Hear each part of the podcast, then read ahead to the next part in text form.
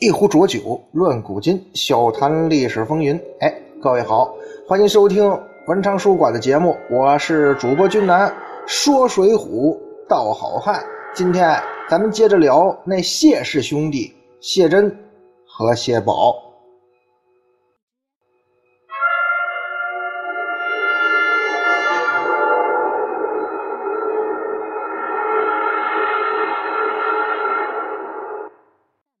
这节目开始之前呢，君南得说一说这个一毛钱一段这事儿哈。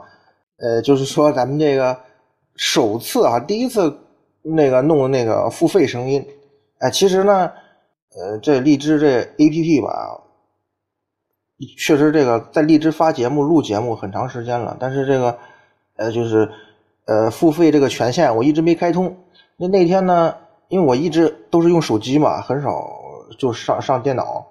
那个客户端，然后那天去就是在电脑上申请开通了这个付费功能，当时啊还真没想说要怎么付费，然后就录了一段荆轲，因为这个荆轲这段是我呃以前写好，但是从来没录过的。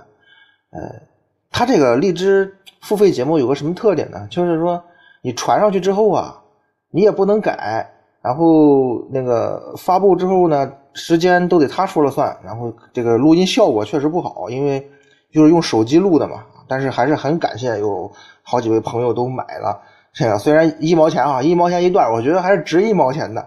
呃，也通过这件事吧，我算是知道他这个付费声音是怎么操作的。相信接下来呢，如果说还有付费录付费声音的话，那肯定要比咱们这个。免费声音要认真一点吧，因为熟悉军南节这个朋友都知道，我这人录节目都是很随意的啊，内容也杂七杂八，然后这个嗯，录音的风格呢也是随心所欲啊，确实质量不高。但是如果说真的以后要，比如说一周出一次付费节目吧，不管是哪方面内容吧，甭管是讲历史还是说别的方面，包括把之前的那个好多没说完的那个书什么的，继续故事给他讲完那种。肯定要认真的录一录啊，要不然也不好意思跟大家伙要钱。但是这个免费的节目，包括这个咱们之前在讲三国、水浒这些，还是会继续更新的啊。呃，毕竟一开始做这个播客的初衷也不是为了挣钱，但是我觉得这个东西还是挺好的啊。先就说这么多，简单介绍一下或者解释一下一毛钱一段这是怎么回事。然后呢，呃，感谢这个购买的朋友，虽然说，我觉得一毛钱也不算吃亏啊。哈，呃，话就这么多，咱们呢继续今天《水浒》的故事。上回咱们说到，这个山东登州府啊，有两个著名的猎户谢珍、谢宝。因为呢，登州当地的山里头有大虫，也就是老虎嘛。然后这个知州啊，知府的就下了命令，让这些猎户去抓这个老虎。谢珍、谢宝作为当地猎户的 number one 呢，就接受了这个任务。哥俩好不容易把这老虎给弄伤了，可是老虎中了药箭之后呢，翻到了毛太公他们家后花园。谢珍、谢宝呢就去找毛太公讨药，结果这老毛头啊一开始还挺客气，但是后来啊，随着毛太公他儿子毛仲义带着派出所的人回来，谢珍、谢宝兄弟才发现自己呀上当了。要说呀，这毛氏父子真是挺毒辣的，为什么呢？咱们如果说。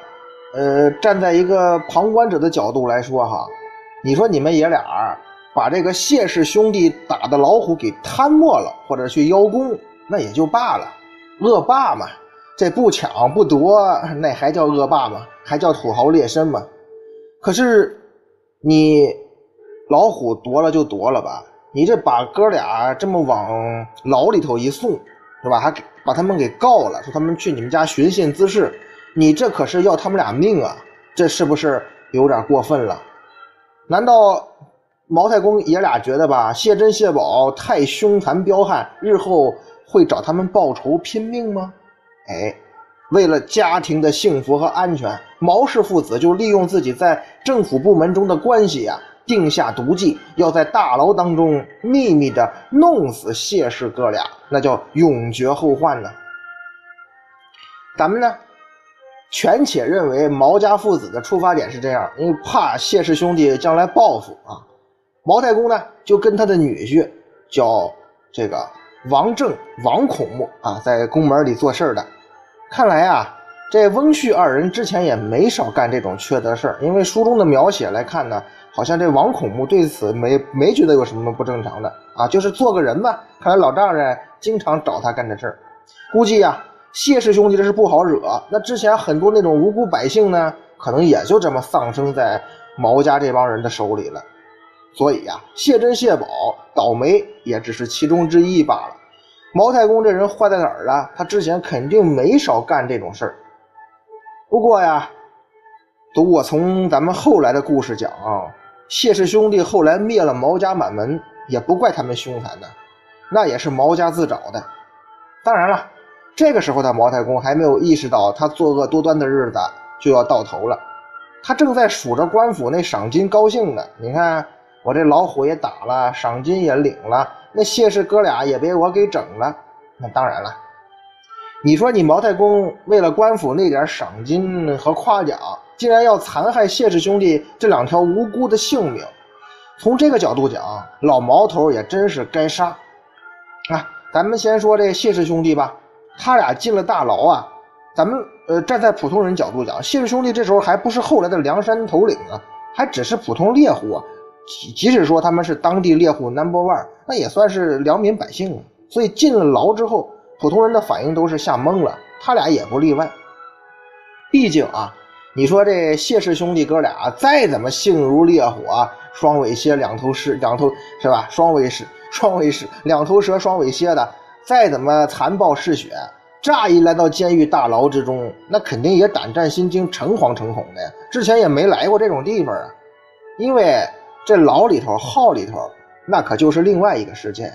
你甭管在外边是高官是富豪，你到了里边，怎么着都能给你整过来。到了那里边啊，谢氏兄弟就一点威风都没有了。有句老话吗？到了号子里，是虎你得趴着，是龙你得盘着。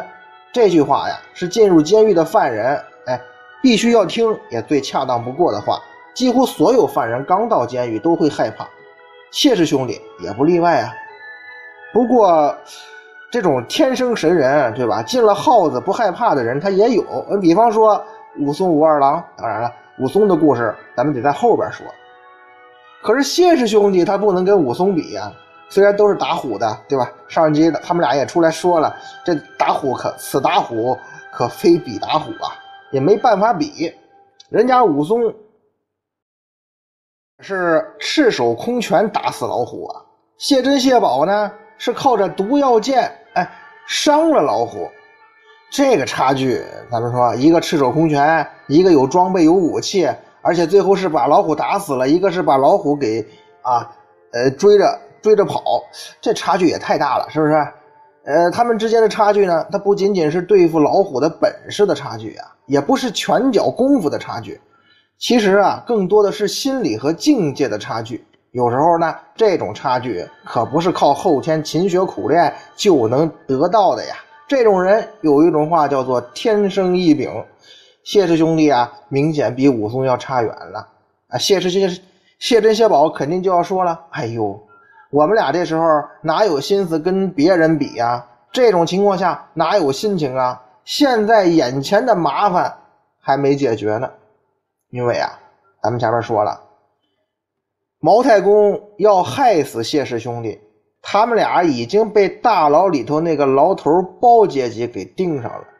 包姐姐得了那个王正、王孔目的银两，计划要在这两日内要了这两个猎户的性命。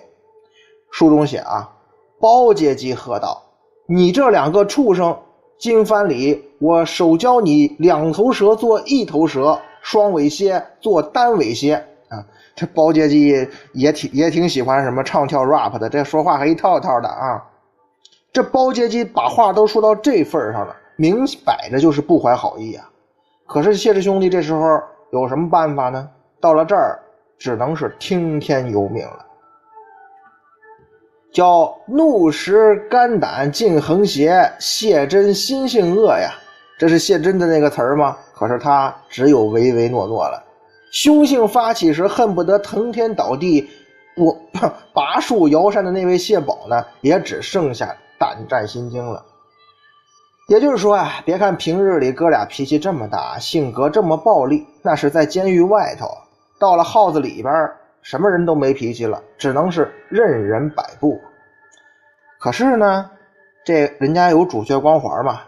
别看这兄弟俩这么倒霉，也是命不该绝。因为啊，在监狱里边，哥俩遇到了他们生命中的一位贵人，那位铁轿子月河。可以这么说啊。如果不是遇到了月河，你哥俩别说两头蛇双尾蝎，你就是万头蛇千尾蝎，也早被那包姐姐啊砍的是不剩一头，不留一尾了。月河这个人的出现啊，可以说让谢氏兄弟看到了活命的希望和曙光。这月和是什么人呢？月和是谢珍、谢宝大表哥孙立的小舅子。啊，这亲戚拐亲戚，那也算亲戚呀。孙俪呢和谢氏兄弟啊这么近的亲戚关系，月和是一定知道的呀。这次这哥俩进了大牢，月河呢，那毕竟出于那都是实在亲戚啊，也是出于江湖道义吧，就凑上来关照这谢氏兄弟，并且提醒他们俩呀，那个包阶级呀已经计划在这几天取你们性命了。所以就问他们啊，你们有什么应对的办法吗？哎，有人会说了，既然月河知道这谢珍、谢宝是他姐夫孙立的亲表弟啊，那即使你月河没有解救谢氏兄弟的能力，你回家告诉你姐夫去啊，来救他表弟们不行吗？哎，这里头就说明什么问题了？咱们前面讲那个孙立的时候，曾经说过这个问题哈。作为孙俪的小舅子，月河他很知道，也很清楚，孙俪跟谢氏兄弟呀感情很一般，哎，还不一定真来救谢珍、谢宝。再者说了，孙俪那是军官呢，他是在军队系统的，这包阶级这伙人是监狱系统的，那可分属两个不同部门啊，这隔行如隔山，隔部门办事也难。如果孙俪要走官场路线来解救自己这俩表弟的话，这时间会拖很长的呀。可是现在什么呢？是没几天，包姐姐就要动手了。谢氏兄弟是命在旦夕呀，说白了，等不及了。所以月河也没办法呀，只能是问谢氏兄弟：你们有更好的办法吗？谢珍呢，在月河提到孙俪的时候，灵机一动。他想起一个人，孙俪这表哥呀不好指望，可是我们那表姐母大虫顾大嫂，哎，这个人不简单。谢珍知道月河什么人呢？是大表哥孙俪的小舅子。可是大家发现没？他没让月河去找孙俪求救。很显然呐，他也知道大表哥孙俪呀是不会来救我们的。我们这关系呀。不怎么样哈，大表哥可能一直瞧不起我们，当然书中没有明说啊，不愿意跟我们来往，所以这次发生这么的大难，去找大表哥孙俪没什么用，人家不一定管，可能也就是顶多客套两句啊，那等等吧，我给走走关系，你走关系的功夫，我们哥俩命就没了。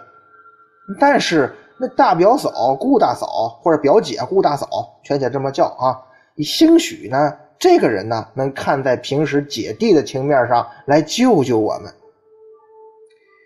可能还有朋友会问了，那谢氏兄弟找顾大嫂，他出发点是想让他怎么来救自己呢？孙俪肯定不会出手，那是让顾大嫂通过打官司来救他们吗？哎，当然不是啊。还是那句话，包姐姐都把话说到那份上了，明摆着呀。兄弟俩凶多吉少，可能就这几天的事儿。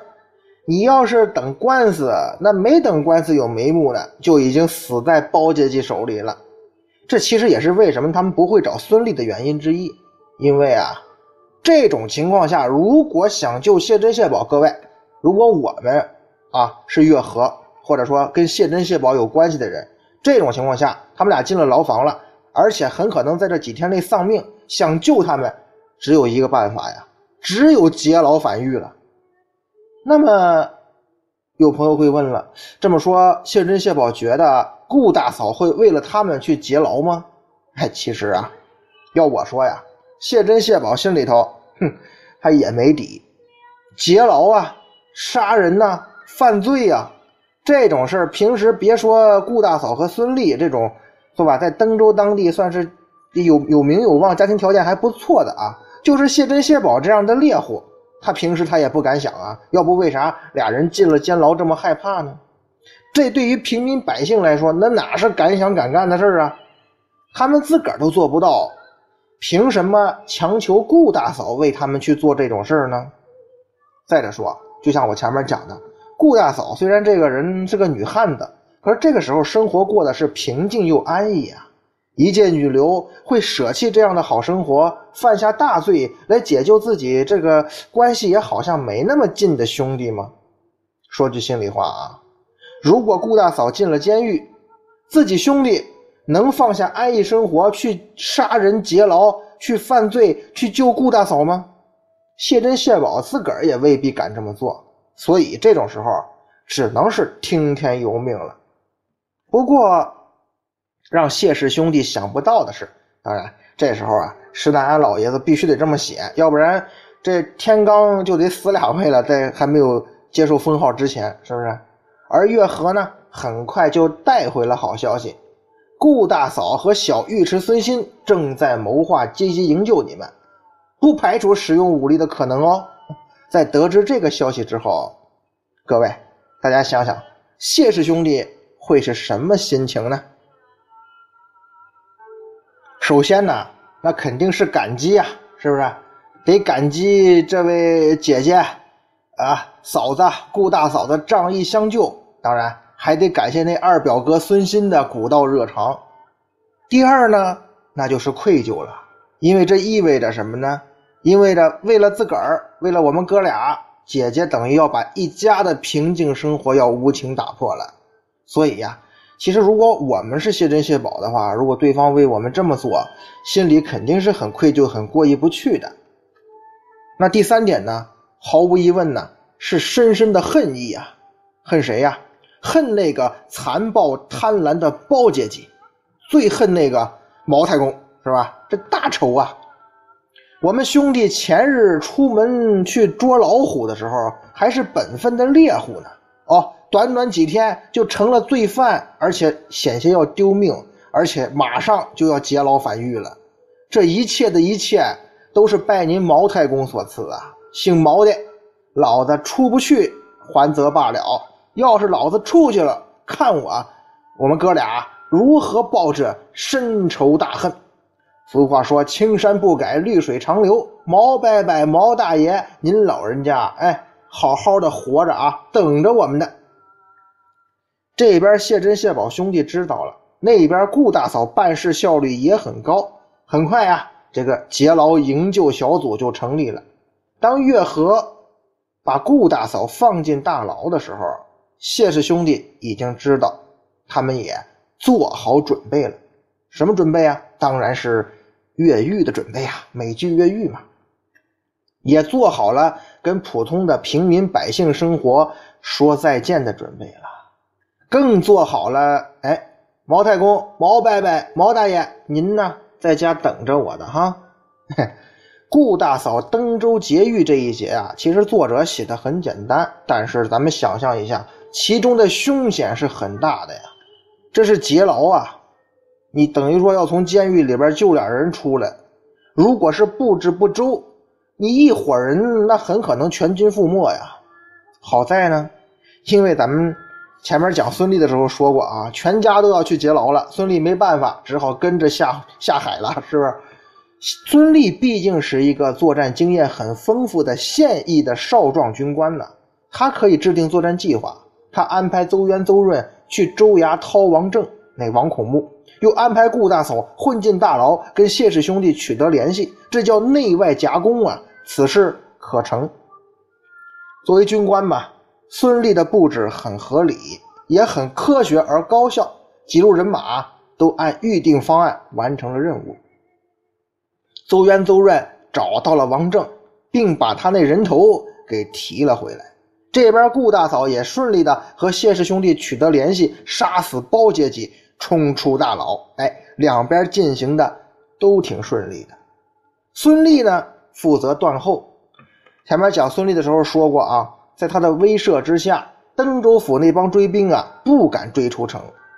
他们可是看到过孙立被怒火烧红的双眼是多么的吓人呐！哦，为了几个亡命徒，我们还傻傻冲出去去孙立面前送命啊，那多不值当的呀！还是老老实实把他们送出城拉倒吧，这也是人的正常心理。这一行人出了登州城。稍微松了一口气，这时候大概能体会到所谓“海阔凭鱼跃，天高任鸟飞”的感觉了吧？可是谢珍、谢宝可没时间抒发情感，一来吧文化水平不够，二来吧此时可是有更重要的事要干呢。什么事啊？我不说你也知道，那就是找那毛老头报仇啊。书中写啊。谢珍、谢宝对众人道：“阿达，毛太公老贼冤家，如何不报了去？”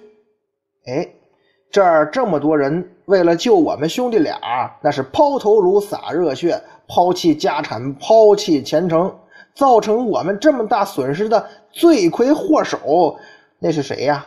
那就是毛太公一家人啊！他可是我们的生死对头，我们这个时候不报仇。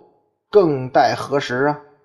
谢氏兄弟这番话得到这伙人的一致赞成。那说干就干，事不宜迟。在离开登州府之前呢，咱们就干他一票大的。反正啊，咱们可能也再也不会回到这地方了。当然，世事无常，咱们也知道，最后啊，这帮人中的大部分人呢，他居然还是回登州了。那么谢珍这边一帮人要杀奔毛家庄。那边毛太公在干什么呢？嘿，说来凑巧，这天呢是毛太公的寿诞之日，巧啊，真是太巧了，无巧他不成书啊。说这毛太公喜滋滋的举起寿酒，好像已经看到谢氏兄弟命丧大牢了。他安排的就是这几天弄死他们吗？说不定啊，这还是王孔木给老丈人上的寿礼之一呢。毛太公什么心情啊？高兴，自己爷俩这一招妙啊，得了赏金，又捞了个灭虎英雄称号，这叫三喜临门。孩子们，好好喝，痛快的喝啊！毛仲义什么心情啊？他也高兴，名利双收，这感觉大家伙都知道，谁不想要啊？而正当毛仲义祝贺老爹毛太公，您老啊！年年有今日，岁岁有今朝。哎呀，这话呀是好话，可这时候说可真不吉利。为什么呢？这话说完，谢珍、谢宝手里提着礼品，他进来了。嘿，那位说，谢氏兄弟还挺有礼貌哈，专程来给毛太公送礼物啊。他不是来报仇的吗？啊，对，谢氏兄弟要给毛太公这个寿星佬送上的寿礼是什么呢？就是毛太公那个女婿王正、王孔目的人头。王正死的可真不简单呐，跟着老丈人做了这么久的坏事最终啊也快跟着他一家人而去了。这个过程呢，咱不必细表。这帮人都是杀人不眨眼，一番扫荡之下，一帮凶神恶煞，毛家老老小小是无一幸免，全部丧命啊！毛家灭门惨案。在前面咱们讲孙立和邹渊、邹润的时候啊，曾经说过毛家灭门的事儿。对此啊，当时君南还对孙立的为人呐或者行为啊做了一些批评，说他因为这个事件呢就显得不够英雄好汉。当然，咱们也知道啊，这事儿是为了谢氏兄弟干的。谢珍、谢宝在毛家也没少杀人。那有人可能说了，君南这也不用最后总结了，这哥俩那就算不上英雄好汉呗。啊，应该怎么评论毛这个谢珍谢宝的做法呢？我觉得跟孙俪还不太一样。你说他们俩的做法过分吗？残暴吗？他们把毛家老人孩子都杀了，算不算丧尽天良呢？呃，咱们知道哈，不管在哪个朝代呢，那指人命案子那都是大案呐，灭门惨案那就是大案中的大案了。在法律角度看。不管你谢珍谢宝是多么的冤枉，多么委屈，毛太公怎么陷害你们，你都没有权利去杀他们呀。这是从法律角度说哈。尽管对方是个十恶不赦的土豪劣绅、地主恶霸，是个恶棍，他再怎么坏，你也得让法律来制裁他呀。你谢氏兄弟是没有权利随意剥夺别人的生命权的。那位说了，这《水浒》这古代，你拿现在法律解释有什么用啊？也是哈，拿现在法律去解释毛这个谢氏兄弟这行为啊，确实没什么意思，也无话可说嘛。再说这法律的事儿，我也不是搞法律的，小老百姓啊也搞得不清楚。俗话说啊，叫屁股决定脑袋。其实啊，这话说的文一点啊，文雅一点，就是位置决定思想，或者叫角度。决定看法，你看问题角度不同，得出的结论往往是截然相反的。那位说了，君南少卖关子，又开始扯你那套哲学理论了。你到底想说什么？我想说什么呢？我想说呀，谢氏兄弟杀人这件事，他也不例外啊。哎，那问题来了，为什么看似很简单的这个杀人事件，要是站在孙俪的角度看，就可以批评他？而站在谢珍、谢宝的角度看，就会得出截然相反的结论呢。哎，咱们下回呀，接着说。